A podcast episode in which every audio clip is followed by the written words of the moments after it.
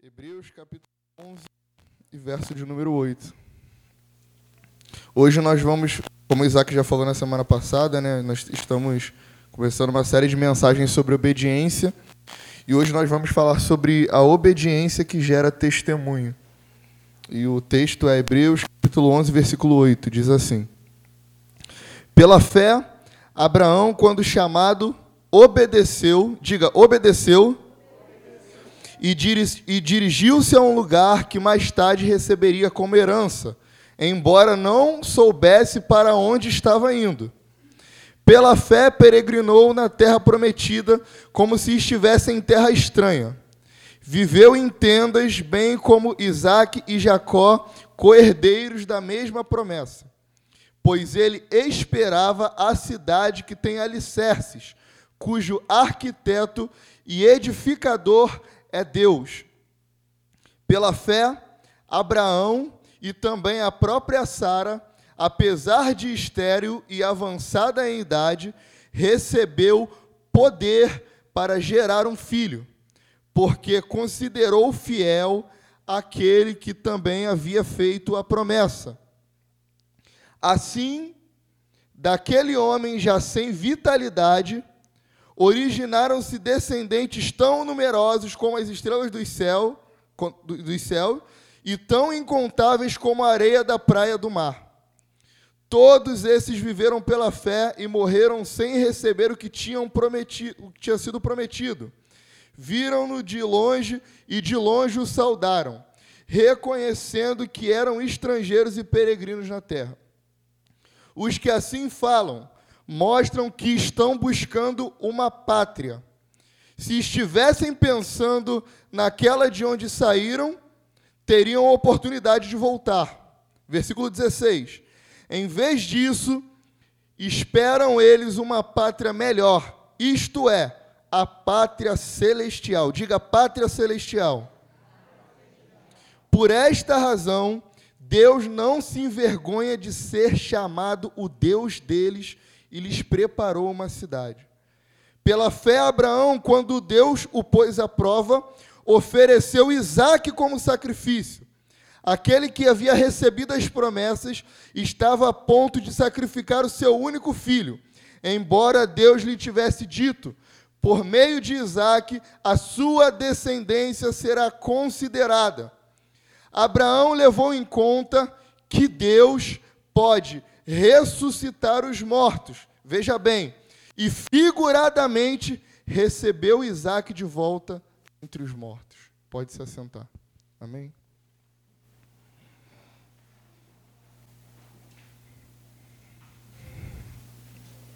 Irmãos, Abraão é a figura bíblica que mais me impressiona. Talvez, depois de Moisés, o homem mais citado e respeitado tanto no Antigo quanto no Novo Testamento. Isso excluindo, claro, nosso Senhor e Salvador Jesus Cristo. Estamos falando de homens, né? De homens com a sua humanidade, com a sua falha. Abraão é talvez o homem mais respeitado na história do Antigo e do Novo Testamento. Eu sei que você já conhece a história de Abraão. Eu sei que você já sabe de cabo a rabo tudo que está dentro da, da, da história e da trajetória de Abraão. Mas eu gostaria de mais uma vez contar essa história para você a partir de um olhar de obediência. E mais do que isso, a partir de um olhar de uma obediência que gera testemunho. Abraão era filho de Terá, ou Tera. E diferente do que acontece nos dias atuais, antigamente dar nomes aos filhos era algo que tinha muito significado. O nome que um pai dava para o seu filho ou para sua filha representava a expectativa que aquele pai ou aquele mãe, aquela mãe tinha para com seus filhos, ou representava talvez o sentimento que aquele pai ou aquela mãe tinha por aquela gravidez, por aquela gestação. Terá, pai de Abraão, recebe esse nome, e o nome em hebraico terá significa parado ou também atrasado, atraso ou perda de tempo. Possivelmente, Terá é, é filho de gravidez indesejada. Ou o nascimento de Terá faz com que o seu pai, Naor, tenha que parar o trabalho ou tenha que mudar as prioridades que ele tem, porque ele era um filho que estava atrasando. Ou uma outra possibilidade é que Terá fosse um filho de muita velhice. Por isso, Terá era o filho atrasado, que chegou por último.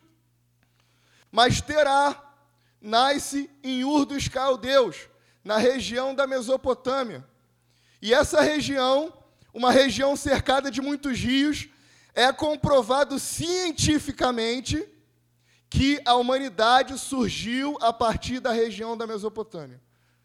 Isso significa que, provavelmente, ali dentro daquela região da Mesopotâmia, era a região onde estava o jardim do Éden, que foi retirado da terra quando Adão e Eva decidem pecar, escolhem pecar.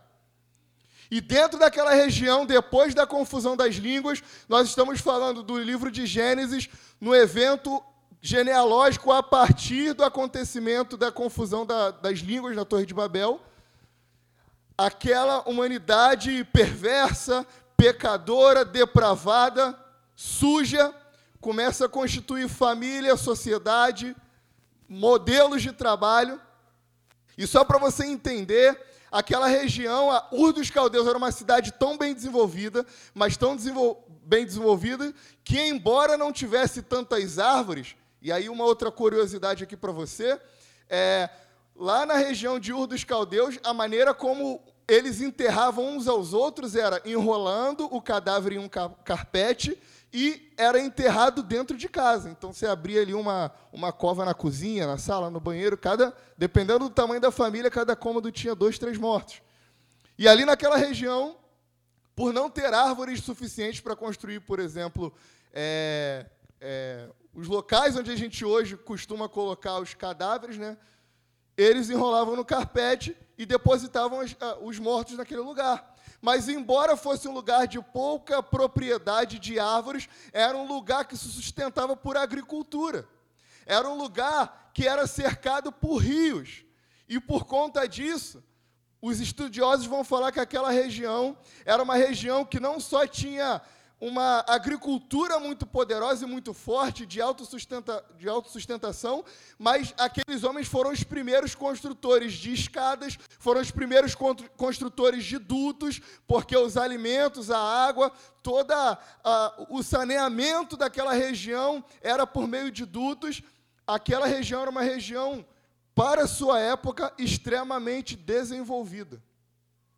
E dentro daquela região, nasce Tera, ou Terá. Recebe esse nome. E a palavra de Deus fala que ele decide sair do meio de onde ele está. Ele tem então três filhos, um deles Abraão, ou Abram, ou Abrão, como a gente costuma falar, que significa pai bendito, pai exaltado, ou então pai de uma multidão. Tera põe o nome do seu filho, significa que ele tinha expectativa de que, embora ele possivelmente fosse um atraso para sua família, ele acreditava que o seu filho teria uma promessa muito maior. Porque nós não precisamos tratar as pessoas da mesma maneira que nós fomos tratados lá atrás. Nós não precisamos retribuir a má educação, a má influência ou o mau comportamento que nós tivemos, ou as más experiências que nós tivemos com as outras pessoas que nos acompanham.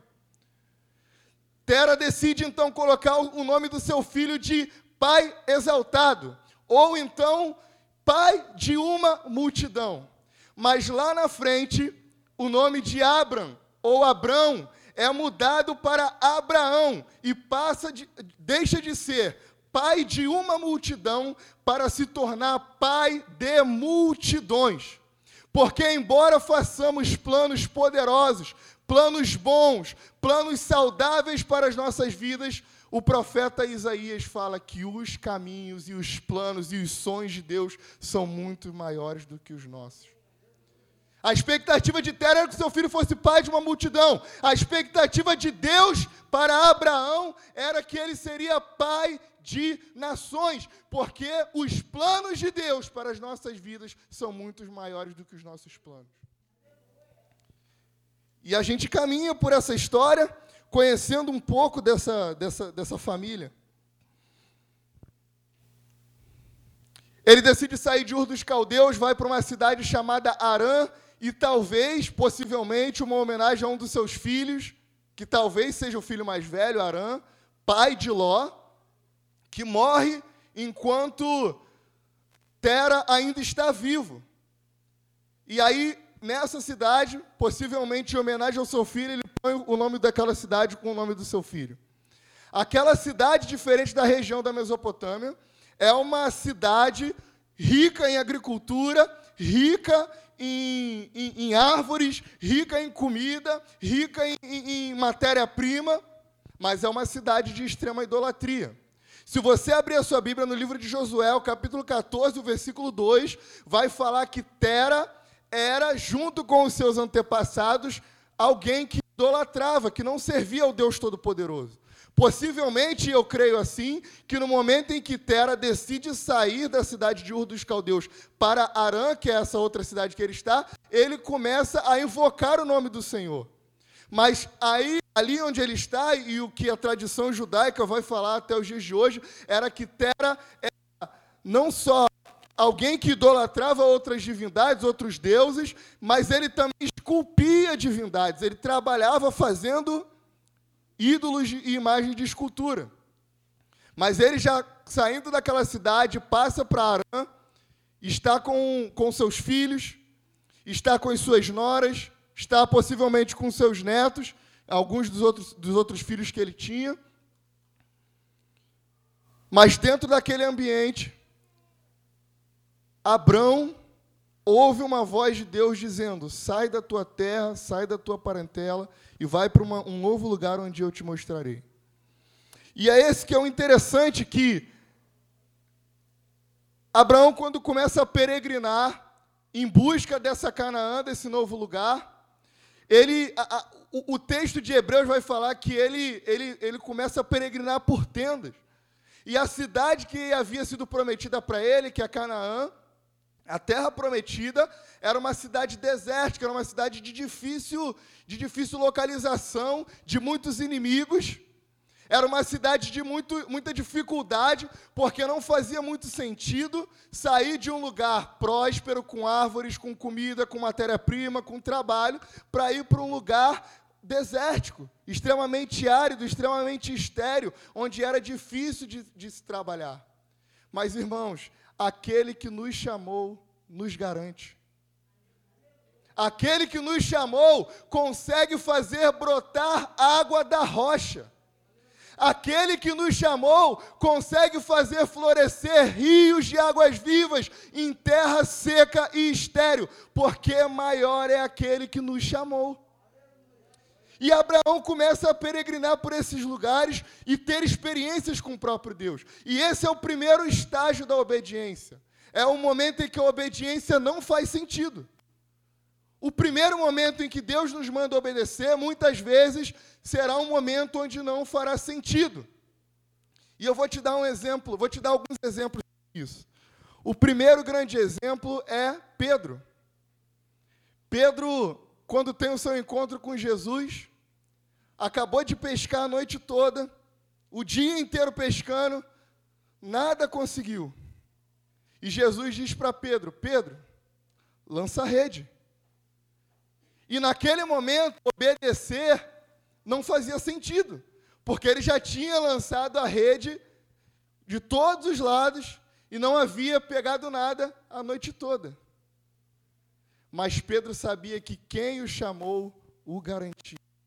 E ele diz: Senhor, eu pesquei a noite toda, eu joguei para todos os lados a rede, nós trabalhamos incansavelmente e nada pescamos.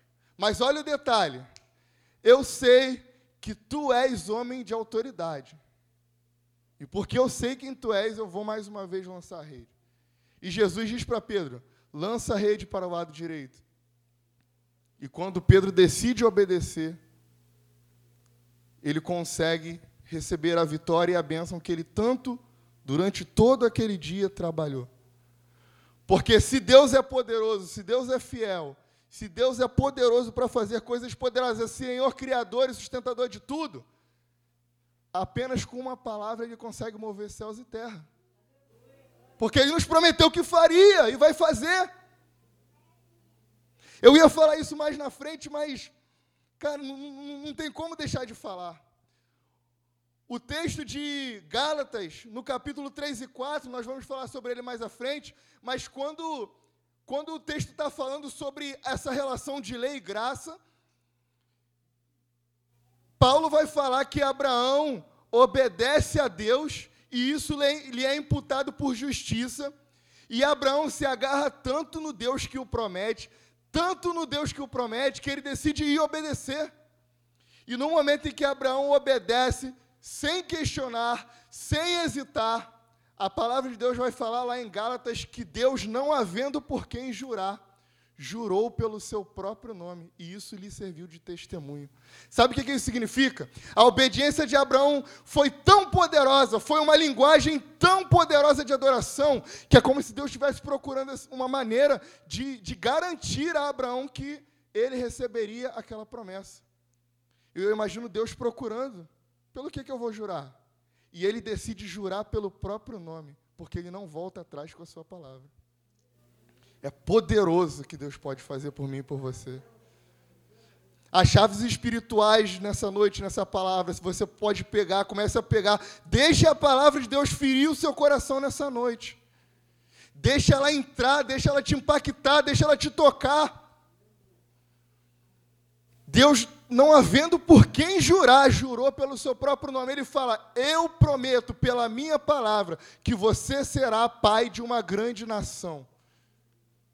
E se ele jura pela própria palavra, ele não pode voltar atrás. Ele dá uma garantia firme e eterna. Aquilo que Paulo fala, mesmo sendo infiéis, ele permanece fiel. Aleluia! O nosso Deus é um Deus fiel. Hoje de manhã eu estava assistindo aquele episódio do Chaves, onde acredito que todo mundo aqui tem assistido, menos a última geração, que agora é só TikTok, né? E Aquele episódio do Chaves onde seu barriga chega na vila e ele vai cobrar o legal do seu Madruga e ele fala, começa a bater lá na porta do seu Madruga, seu Madruga, seu Madruga. E aí o Kiko chega e fala assim: da parte de quem? Aí ele fala: é, da minha parte. Aí ele fala: é, o seu Madruga está? Aí ele responde: quem quer saber? Aí qual é a grande fala do, do seu barriga? Somente idiotas respondem uma pergunta com outra pergunta. Você lembra desse episódio? Na verdade, esse, é, é, é, esse costume de responder uma pergunta com outra pergunta é um costume judaico. E não existe problema nenhum quando somos chamados a obedecer, questionar e querer entender o motivo da obediência, embora isso represente uma imaturidade na fé, porque se o meu mestre fala, eu tenho que obedecer sem pensar duas vezes. Mas Abraão, como todo bom judeu, responde a, per a, a pergunta de Deus com uma outra pergunta. Abraão, olha as estrelas do céu, olha as areias do mar, você consegue contar? E qual a resposta de Abraão para Deus? A resposta de Abraão para Deus é: Senhor, mas como será possível o Senhor fazer isso comigo se eu sou tão avançado de idade? Lá em Gênesis capítulo 15 ele fala: Como o Senhor vai fazer um descendente de mim se eu, se eu não tenho herdeiros? Eu só tenho meu criado. Esse não é só um costume de Abraão, mas é um costume de Caim também. Caim, onde está seu irmão Abel? E Caim responde a pergunta com uma outra pergunta: Por acaso sou eu o tutor do meu irmão? E esse é um costume prático judaico. Abraão, ou Abraão começa a questionar, não duvidando de quem o chamou, mas tentando identificar as suas limitações, as suas incapacidades de gerar um filho por conta da sua idade, por causa da esterilidade da sua mulher, porque obedecer nesse momento não faz sentido. E ele começa a questionar. Mas Abraão, mesmo questionando, ele decide obedecer. A palavra de Deus vai falar que em determinado momento, Abraão deita sua cabeça sobre uma terra, e nessa terra, nesse lugar, ele ouve a voz do Senhor. O Senhor fala para ele: mata alguns animais com três anos de idade, sacrifica-o e aguarda. Abraão mata aqueles animais, a partir de três anos de idade, a idade daqueles, daqueles animais, sacrifica ao Senhor e aguarda. E o texto vai falar que depois de um tempo, quando o sol começa a se pôr e a noite começa a chegar, o Senhor aparece para Abraão e promete a ele mais uma vez: conta as estrelas dos céus se é que você pode. Te darei uma nação muito maior do que essas estrelas, se é que você pode contar. Abraão recebe essa promessa confia firmemente no Senhor, porque o autor de Hebreus fala que ele confiou no Senhor. Romanos 4 diz também: Abraão creu em Deus, e isso lhe foi imputado por justiça. Em João, capítulo, capítulo 18, vai falar, Jesus está conversando João capítulo 8, Jesus está conversando com os fariseus e ele fala assim: Conhecereis a verdade e a verdade vos libertará. Os fariseus viram para Jesus e falam: Como que nós poderemos ser livres se nós somos filhos de Abraão? E Jesus responde para eles: Eu sei que vocês são descendentes de Abraão, mas vocês são filhos do diabo. Vocês são filhos do engano, porque se vocês fossem filhos de Abraão, vocês me amariam Jesus, diante daqueles discípulos, tendo uma conversa sobre, sobre a fé de Abraão e sobre a descendência dos judeus e do povo da nação de Israel em relação a Abraão, Jesus diz que Abraão viu o meu dia e exultou. Isso significa, irmãos, que quando Abraão recebeu a promessa de Deus, Abraão não estava apegado a ser pai de uma grande multidão de pessoas. Abraão entendeu o propósito eterno de Deus e glorificou a Deus por isso. Naquele momento que Abraão creu em Deus e na sua promessa, Abraão creu e entendeu que a partir dele viria um descendente, Gálatas capítulo 4 e 5, que esmagaria a cabeça da serpente e que salvaria a humanidade, e Abraão exultou e glorificou a Deus.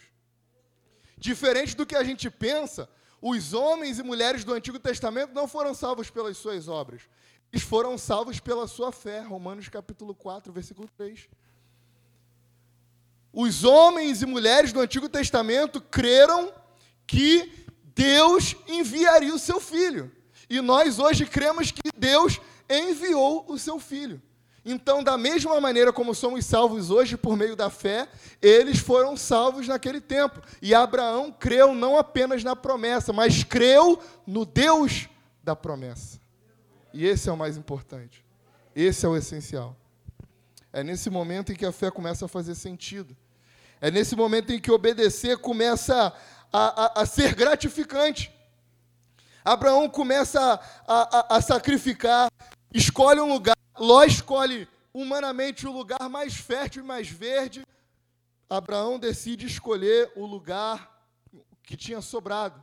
Escolhe um lugar difícil, mas Ló aparentando e buscando um bom lugar, acaba escolhendo por Sodoma e Gomorra, enfrenta todo o problema que tem. Abraão tem que pegar 300 soldados, tirar Ló daquela emboscada, junto com ele os outros reis. Mesmo depois daquela situação, Abraão vive uma prosperidade tão grande, tão grande, tão grande, mas tão grande, que o texto vai falar que a maneira que Abraão agradece a Deus é dando-lhe o dízimo. Abraão começa a, a tentar calcular, quantificar, materializar a gratidão que ele tem a Deus por aquilo que Deus fez na sua vida. Nesse momento que a obediência passa a fazer sentido, que é o segundo estágio da obediência, esse é o momento que nós não apenas entendemos os propósitos eternos de Deus para nós, mas nós passamos muitas vezes a tentar ajudar a Deus. E qual é a maneira que Abraão encontra de ajudar Deus a cumprir a promessa que Deus tinha prometido? Ouvindo o conselho de sua esposa Sara, tome a minha da Agar, deite-se com ela, e então ela lhe gerará um filho, e aí a promessa que Deus te fez vai acontecer. Na primeira vez que Deus aparece a Abraão, Deus promete uma descendência, mas não fala por meio de como isso aconteceria. Então Abraão pensa: nossa, que ideia sensacional. Faz sentido. Né? E homem, né? Deitar com uma segunda mulher, minha esposa sugerindo? Hum, interessante. Ele decide deitar com aquela mulher, tem um filho, aquela criança cresce.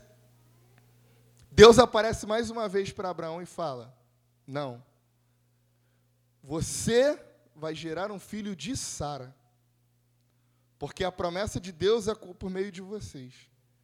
Eu farei do menino uma grande nação. Ele será um grande caçador. A, a, a, sua, a sua descendência será de grandes pelejadores de guerra. Mas eu tenho uma promessa com você e com Sara. E Deus, quando promete, irmãos, ele cumpre. Quando Deus fala que vai acontecer, pode demorar 1, 10, 20, 30, 40, 75, 99, 100 anos, mas vai acontecer. Existem promessas que são condicionais, né? Que depende de que nós obedeçamos para que ela aconteça. Existem promessas de Deus eternas que fazem parte do seu plano eterno. A essas promessas Deus jura pelo seu próprio nome. E ele não volta atrás com a sua palavra. Ele faz com que essas coisas aconteçam. Nós falamos do primeiro estágio da obediência, que é quando ela não tem sentido. O segundo estágio da obediência é quando ela passa a fazer sentido. E nesse momento, Abraão e Sara tentam ajudar a Deus, dando, dando um, um, filho que não faz parte da, da relação matrimonial de Abraão com Sara. Deus fala que não era essa criança. E isso que acontece conosco. Quando a obediência passa a fazer sentido, a gente tenta ajudar Deus. A gente passa a tentar dar um jeitinho brasileiro de fazer com que as coisas que Deus nos prometeu acontecessem. Mas, irmãos, se Deus falou que vai acontecer, vai acontecer como Ele quer que aconteça. Se Deus falou que essa igreja vai encher, vai prosperar, que vidas serão salvas, a gente tem que fazer a nossa parte, mas Deus é poderoso para cumprir aquilo que Ele prometeu. E às vezes a gente vai atrás e tenta resgatar pastor lobos que estão em pele de ovelha, mas que são lobos. Mas se Deus prometeu que vai fazer, Ele é poderoso para fazer. Precisamos nos comprometer com o Senhor da palavra. E o Senhor da palavra é poderoso para cumprir a palavra que Ele prometeu. Mas estamos nos apegando à promessa e não ao Deus da promessa. Estamos apegados na, nos bens materiais, nas coisas humanas e, e tangíveis que receberemos. Mas, irmãos, isso é tão mesquinho, mas tão mesquinho, tão egoísta. Porque a gente luta, luta, luta, luta, luta para receber de Deus uma vitória. E a, na maioria e esmagadora de vezes é uma vitória material. E quando isso chega, o que, que acontece? Cai no vazio, cai na inutilidade. O que é uma criança quando recebe seu PlayStation 3, seu PlayStation 4 ou seu PlayStation 5? Ou os adultos quando compram um novo celular? E aí passa um, dois, três meses, daqui a pouco seis meses, você já está querendo comprar outra. Aquilo que você recebeu já não tinha a importância e a validade que tinha antigamente. Porque você já conquistou aquilo que você tanto queria. E quando nos apegamos à promessa, nos tornamos mesquinhos. E quando recebemos de Deus aquilo que queríamos, a nossa vida passa a, a, deixar de ter sentido. É por isso que talvez você esteja aqui nessa noite e não saiba o que você está fazendo aqui nessa noite. É por isso que você entra, talvez entre e saia daqui todos os domingos com um desânimo. Entra desanimado e sai desanimado, porque talvez você entrou aqui por causa de um emprego que você queria, porque a tua família estava complicada, porque as coisas na tua vida estavam ruins e hoje elas estão boas e acabou. E aquilo que você buscou aconteceu e aí? E foi embora. Mas quando nós estamos apegados no Senhor da promessa, nós estamos avivados, aleluiados, amando a presença de Jesus a todo momento. Ele é a coisa mais importante da minha vida. Mas quando estamos comprometidos com a promessa e não com o Senhor da promessa, Cristo voltará e o inferno será o nosso destino. Se estamos comprometidos com o que Deus faz e não com quem Deus é,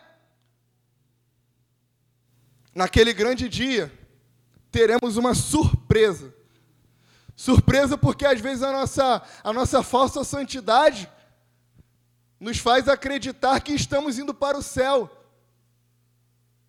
Mas se analisarmos o nosso coração, a nossa integridade, a nossa vida diante de Deus, nós sabemos que somos justificados por Cristo, mas sabemos se estamos sim ou não respondendo a Ele com uma vida de santidade. Mas enquanto não estivermos apegados ao Senhor da promessa, a nossa vida vai deixar de ter sentido. A nossa vinda aqui nesse lugar vai deixar de ter sentido. Irmãos, a gasolina está sete reais. Vim para cá toda semana é bem difícil. Mas se eu ainda venho para cá, sempre que posso, além de visitar os meus pais, os meus sogros, é porque eu estou comprometido com, com o que o Senhor está fazendo e vai fazer nessa igreja. Eu não estou aqui brincando de casinha. Eu estou aqui esperando a cidade que está por vir, do qual Deus é o arquiteto. É sobre essa cidade que Abraão estava esperando. É sobre esse lugar. É sobre esse tempo. É sobre esse momento. Nós não viemos aqui para brincar com o nome do Senhor.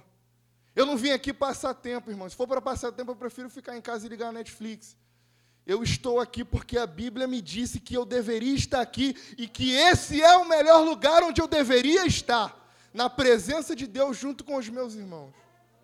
Esse é o principal e primeiro lugar que nós devemos estar. Nós somos tentados a, a, idolatrar as promessas que nós recebemos. E é nesse momento que nós somos testados por Deus. Abraão, junto com, com seu filho Isaac, Isaac nasce. Antes desse evento acontecer, ainda duvidando da promessa, Sara, Deus aparece com alguns anjos diante de Abraão, diz mais uma vez que em, em um ano a promessa seria cumprida. Abraão ouve a mensagem de Deus. Sara está na tenda atrás, escondida, ouvindo o que Deus está falando. E Sara ri. Graças a Deus eu nunca passei por isso. Mas talvez você já tenha passado de falar alguma coisa e a sua esposa ri, desacreditando de você. Irmãos, Abraão tinha 99 anos de idade. Deus promete a Abraão que lhe daria um filho. E Sara ri que Abraão teria um filho. Do que, do que, que Sara estava rindo? Imagina o tamanho da humilhação de um cara desses de ouvir de Deus que geraria um filho, e a mulher daquele filho ri, a mulher daquele cara ri da capacidade dele, da sua capacidade sexual, vamos abrir aqui, vamos jogar limpo, vamos jogar claro, de que ele conseguiria dar a ela um filho. A gente, quando, quando mexe no WhatsApp, no Instagram, quando alguém fala alguma coisa que a gente ri, a gente costuma escrever, né? KKKKK, ou RS, RS, RS. E hoje em dia a gente está com mania de mandar áudio rindo, né? Aí você grava um áudio, pim, e começa. Aí o áudio vai e falha. Aí você tem que rir de novo para mandar o áudio que você estava enviando. A palavra Isaac é uma onomatopeia, é uma maneira de rir antigamente. Antigamente os judeus riam, tzac, tzac, tzac, tzac, tzac, tzac. maneira deles de rir. E no momento em que Abraão recebe aquela palavra, e aquela mulher decide rir da capacidade de seu marido de lhe dar um filho, Deus decide colocar o nome do filho daquela mulher com a lembrança da risada que ela deu naquele momento. Porque Deus é um Deus especialista em nos provar que Ele é poderoso para cumprir a Sua palavra. Toda vez que ela mencionava o nome do seu filho, ela lembrava que ela tinha rido de um Deus que é poderoso para cumprir as promessas que ele nos faz. E quantas vezes ficamos assim, meus irmãos? Não acreditamos no que Deus é poderoso para fazer e depois que Ele cumpre, a gente ri e fala: caramba, como eu fui descrente, como eu fui incrédulo. Deus é poderoso para fazer. O que, é que você pode trazer à sua memória nessa noite daquilo que Deus fez por você? Que você achou que era impossível de ter acontecido e aconteceu. Você pode glorificar a Ele por isso? Abraão viu o dia do Senhor e o exaltou. E Deus transformou aquela situação de frustração em bênção. Seu filho se, se chamará Isaac. Eu ouvi essa mulher rindo. Aí imagina ela atrás da tenda escondida rindo. Aí Jesus fala, Deus fala, ó, oh, tua mulher está atrás da tenda rindo.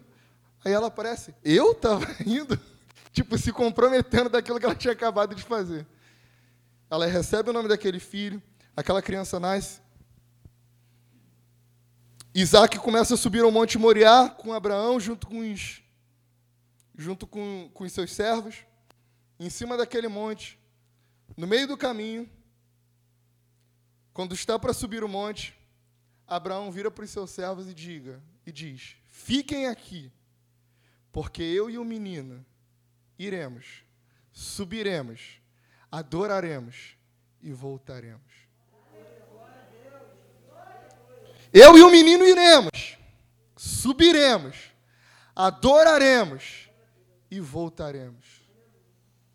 A fé desse homem é uma fé extraordinária, meus irmãos. Aquele homem recebe a ordenança de matar o seu próprio filho. E deixa eu te dar mais uma lição sobre, sobre obediência.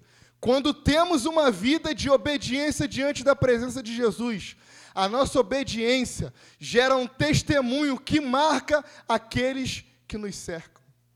Quando Abraão está em cima daquele, daquele monte, prestes a sacrificar o seu filho, eles estão subindo, chegando ao topo do monte. Isaac vira para Abraão e fala: Pai, estou vendo a lenha, estou vendo o material para acender o fogo, mas não estou vendo o sacrifício. E a segunda resposta de Abraão em fé para o seu filho é: Filho, Deus vai providenciar o sacrifício. Rapaz, se eu subo com meu pai um morro para fazer um sacrifício, eu tô com a lenha nas costas, meu pai está com um isqueiro e com ou com um fósforo, e meu pai fala: Deus vai providenciar o sacrifício? Quando ele olhasse para trás, eu já estava lá embaixo há muito tempo. Falei, meu pai está maluco. E a gente está falando de alguém com mais de 100 anos de idade contra um filho que é jovem. Eles sobem.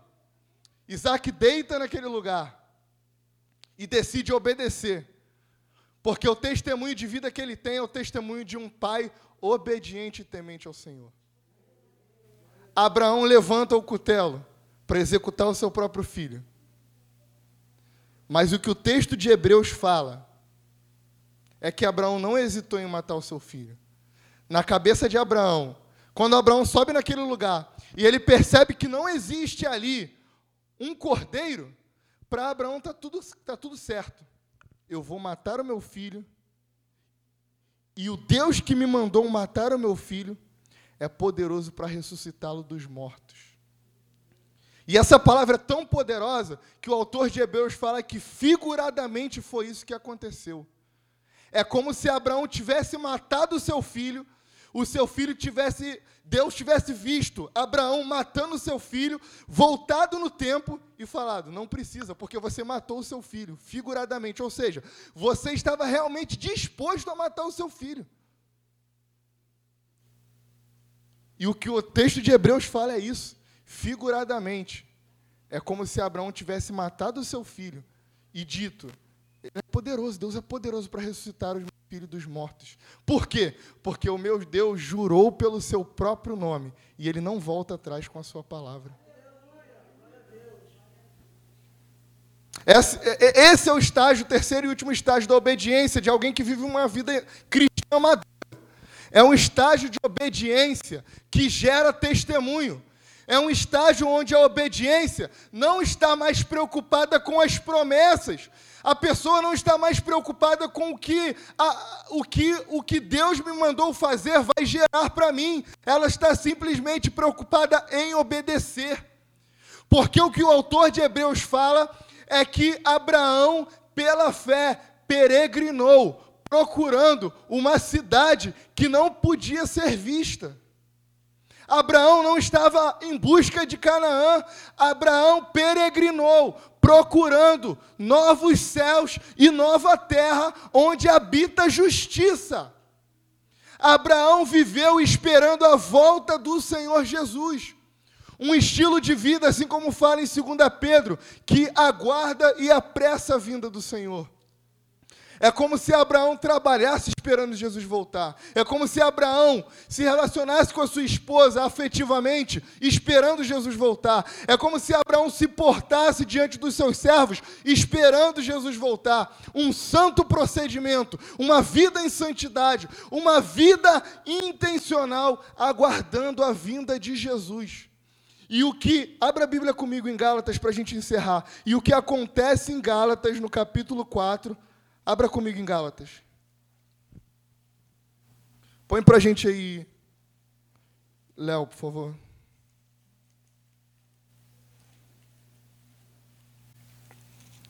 Gálatas capítulo 4.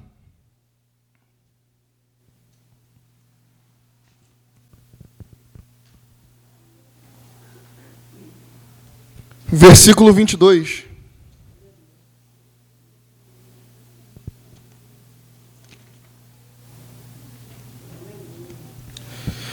Fica aí, em Gálatas capítulo 3, 16 diz assim: Assim também as promessas feitas a Abraão e ao seu descendente. Aquilo que Abraão creu, aquilo que Abraão viveu e aquela promessa foi tão poderosa que Abraão entendeu que a promessa de Deus a seu respeito não era sobre um povo étnico. Abraão entendeu que a promessa de Deus ao seu respeito não era uma promessa para ter um povo com o seu DNA, com o seu sangue, com o seu sobrenome. Mas, Gálatas capítulo 4, versículo 22. Pois está escrito que Abraão teve dois filhos, um da escrava e outro da livre. O filho da escrava nasceu de modo natural, mas o filho da livre nasceu mediante a promessa. Isto é usado aqui como ilustração essas mulheres representam duas alianças. Duas alianças. Uma aliança procede do Monte Sinai e gera filhos para a escravidão. Essa é Agar. Agar representa o Monte Sinai na Arábia e corresponde à atual cidade de Jerusalém que está escravizada com seus filhos. Mas Jerusalém do alto é livre e a nossa mãe. Versículo 31. Portanto, irmãos, não somos filhos da escrava, mas da livre. O que Abraão fez dentro do plano de salvação foi tão importante que Abraão, além de ter gerado filhos, uma descendência natural, pessoas que ele poderia chamar de sua descendência étnica, que tinham o seu DNA, que tinham o seu sangue, a palavra de Deus fala que Abraão creu na promessa. E por causa da, de Abraão surgiram duas alianças. Uma delas era a lei e a outra era a graça. Só que isso se inverte espiritualmente. Paulo fala que nós, embora não somos da descendência etimológica de Abraão, somos filhos legítimos de Abraão. Porque nós não somos filhos da escrava nós somos filhos da livre. E como que isso se explica? Isso se explica nas palavras de Jesus, lá ainda em João capítulo 8, quando ele diz: Vocês não são filhos de Abraão, vocês são filhos do diabo. Se vocês fossem filhos de Abraão, vocês me amariam e me obedeceriam. Como ser então filhos e filhas de Deus? Obedecendo a sua vontade. Obedecendo o Senhor que nos ordena. Embora muitas vezes não faça sentido obedecer, precisamos obedecer o Deus que nos ordenou que obedecêssemos. E talvez a, a razão principal por não obedecermos ao nosso Deus é a falta de temor e terror na presença dEle. Porque chamamos Deus de amigo.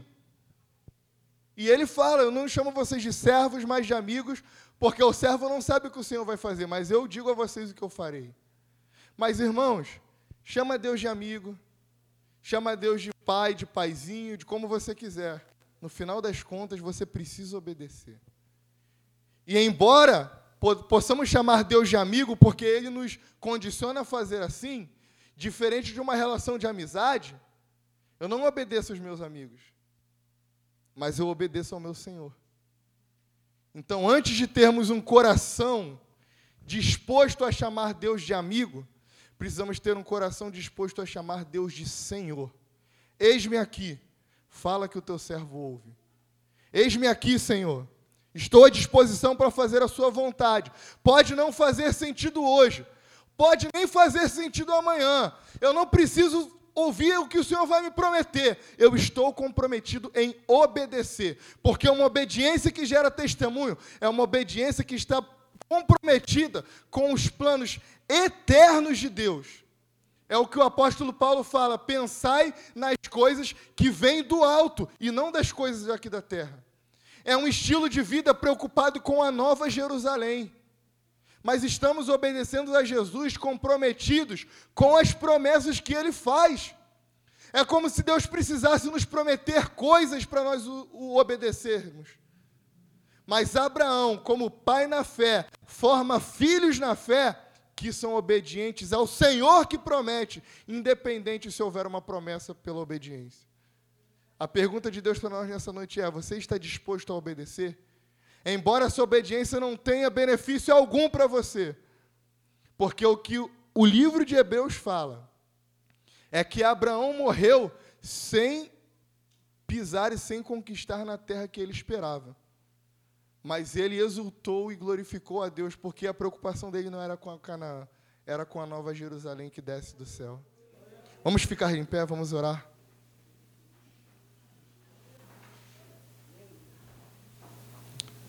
Quantas pessoas aqui nessa noite já receberam um chamado do Senhor e estão correndo disso? Um chamado ministerial, uma vocação, uma missão, um dom, e até agora você não respondeu ao Senhor por esse chamado, porque você não sentiu muito no coração, porque você não vê benefícios materiais, humanos, financeiros para cumprir esse chamado. E o Senhor está procurando pessoas dispostas a obedecer, independente daquilo que elas vão ganhar por obedecer. É obedecer em nome do Senhor, a palavra que nos manda obedecer. Você está disposto a viver um estilo de obediência, uma vida de obediência ao Senhor, que não tem precedentes que não pensa duas vezes. Assim como Jesus Cristo naquele, naquela cruz do Calvário falou assim: Pai, seja feita a sua vontade. E ele se entregou. E não recebeu nada em troca, nenhum prestígio humano, não recebeu nenhuma glória, não rece... pelo contrário, recebeu zombação, recebeu dores. Mas ele sabia que ele estava gerando irmãos espirituais. Porque somos filhos e filhas de Abraão, espiritualmente falando. Mas ele é o nosso Deus, Jesus Cristo, é o primogênito entre muitos irmãos. Formou irmãos dispostos a obedecer o seu Pai. Que o que o apóstolo fala é que não não cabe, não importa apenas obede crer em Deus, mas padecer com Ele. Amém? Fecha os olhos, vamos orar. Pai, nós precisamos obedecer a tua palavra, Pai. Precisamos nos comprometer mais com a sua palavra. Precisamos obedecer mais aquilo que o Senhor está nos mandando fazer. E a minha oração nessa noite, Pai, é para que o Senhor desperte, para que o Senhor ative, para que o Senhor coloque um desespero santo, Pai, em nós que muitas vezes estamos negando aquilo que o Senhor nos chamou para fazer, E estamos vivendo como se, como se o Senhor não tivesse nos feito uma ordenança, como se, nos, como se o Senhor não tivesse nos exigindo uma ordem. Vivendo, Senhor, com uma espécie de Alzheimer espiritual, uma espécie de esquecimento, de sonsidão espiritual. Entrando e saindo diariamente da Sua presença, fingindo que o Senhor não nos deu uma ordem, ir e fazer discípulos, e pregar o Evangelho, e obedecer.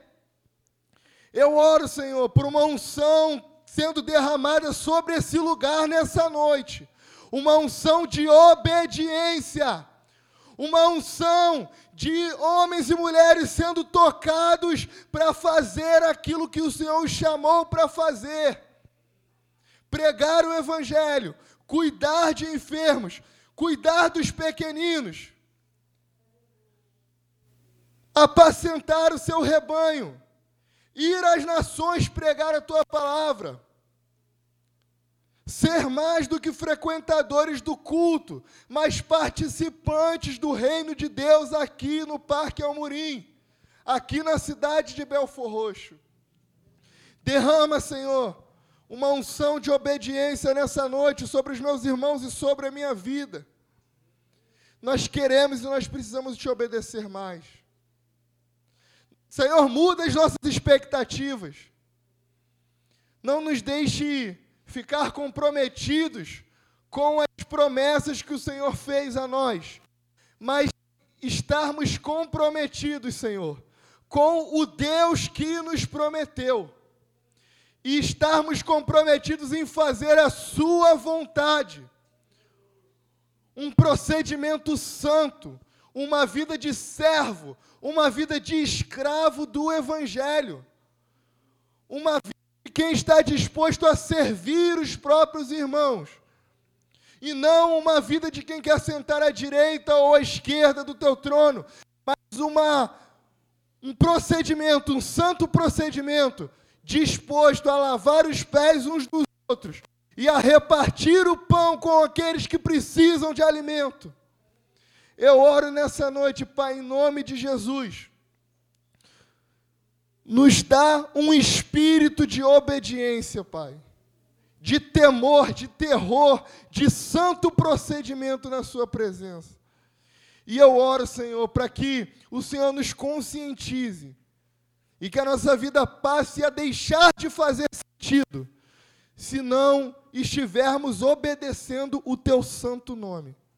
Que só haja sentido em Ti, que só haja sentido que o Senhor nos chamou para fazer sentido, Senhor, em obedecer a tua santa e poderosa palavra. Nós oramos assim.